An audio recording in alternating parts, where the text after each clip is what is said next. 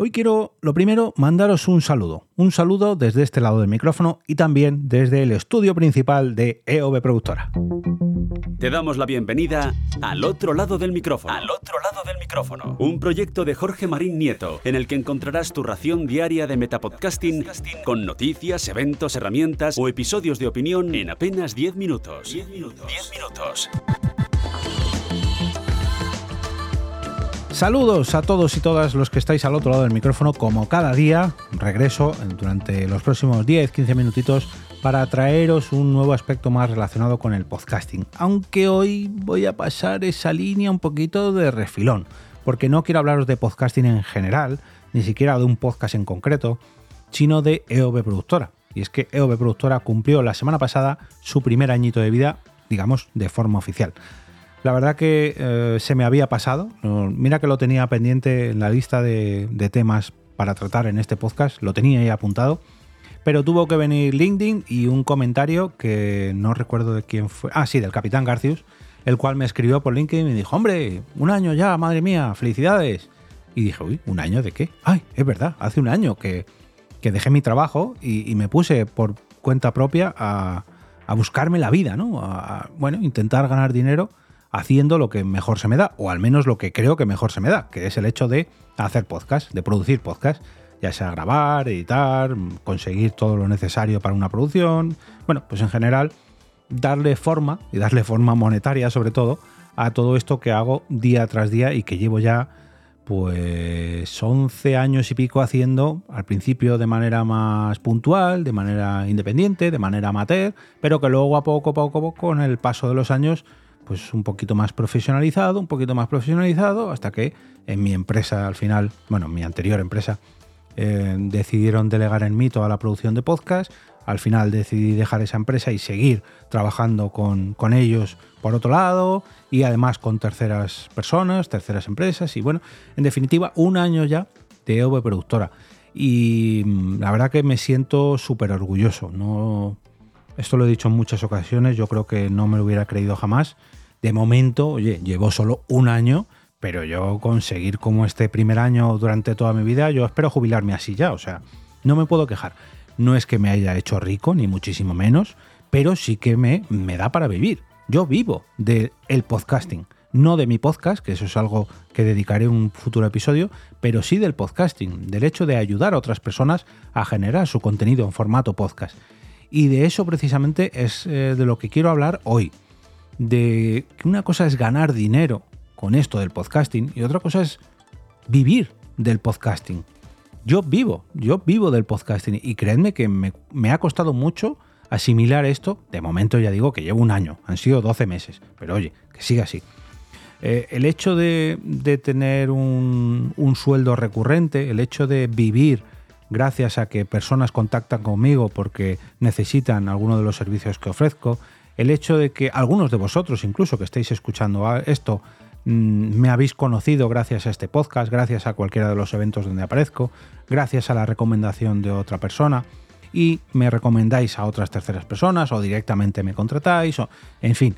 Em, este pequeño ecosistema dentro del podcasting en España que me rodea, a mí me hace poder pagar mis facturas que es a lo que, a lo que me refería antes. Yo no quiero hacerme rico con el podcasting. Yo lo único que quiero es vivir. Vivir de esto. Vivir, lógicamente, cada día mejor, que no me falte de nada, que no le falte de nada a mi familia. Y hacerlo, y hacerlo gracias a algo que me gusta tanto, como es el hecho de escuchar podcast, de hacer podcast, de mejorar podcast, de crear eventos relacionados con podcast, de que haya eventos que luego se transformen en podcast, en fin, de todo esto que llevo haciendo ya un año y que pues eh, de momento, de momento, toquemos madera, me va bien, la verdad que no me puedo quejar.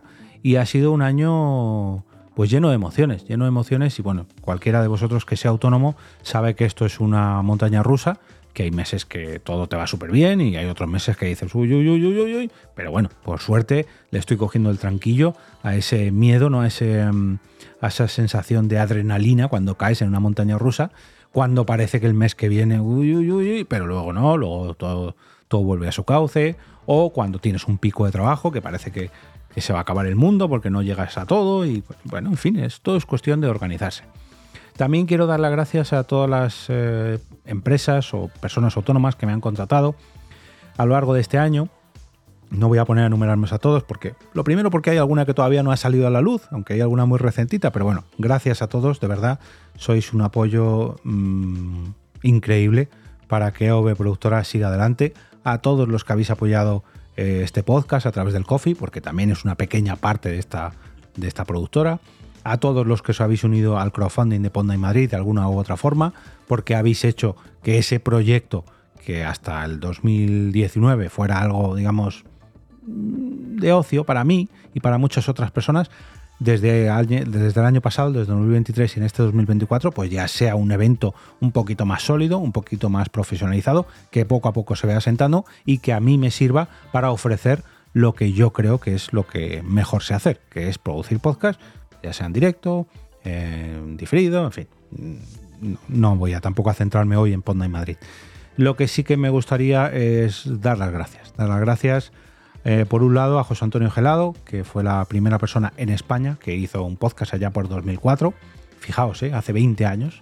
También a Carlos Murillo, la primera persona que yo descubrí grabando podcast, Magnabook, un abrazote desde aquí.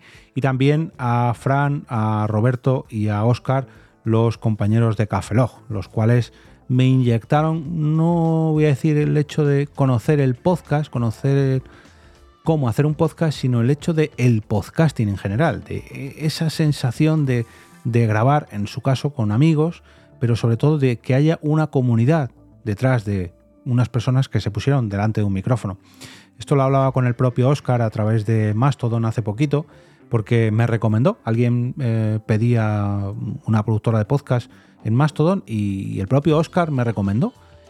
Y cuando yo vi que Oscar Baeza, uno de mis referentes para mí, hace ya mm, pues casi 15 años, una de las primeras personas que yo había escuchado y la cual yo admiro y admiraba por aquel entonces cuando grababa en Café Log, me recomendase a mí para, para que una tercera persona me contratase, dije, wow, creo que lo he conseguido. Creo que por fin puedo decir que me gano la vida con esto y que si encima uno de los referentes que yo he tenido o que tengo me está recomendando a mí mismo, es como que el, círculo se cierra, ¿no?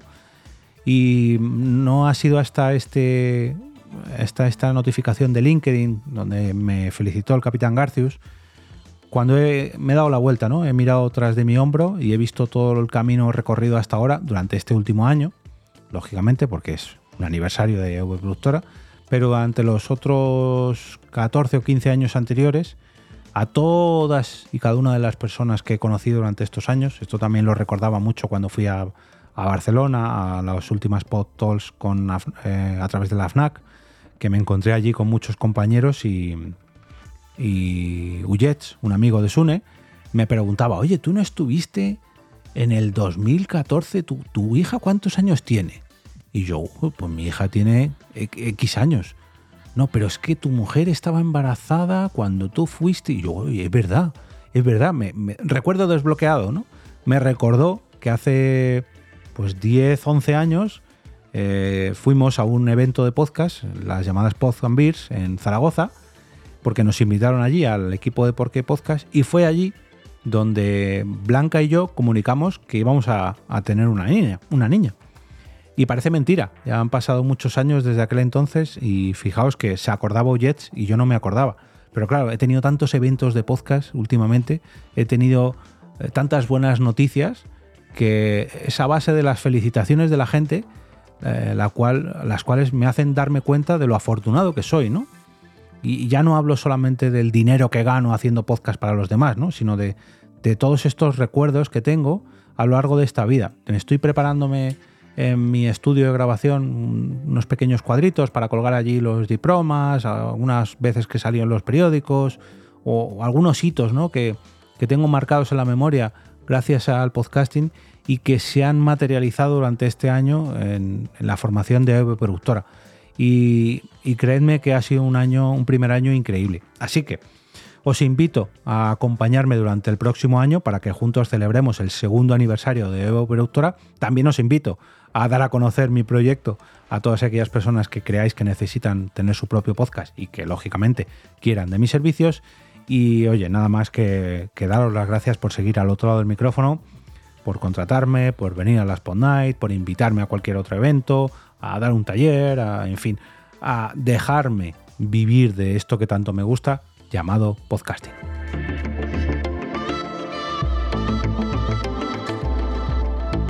Y ahora me despido y como cada día regreso a ese sitio donde estáis vosotros ahora mismo, al otro lado del micrófono.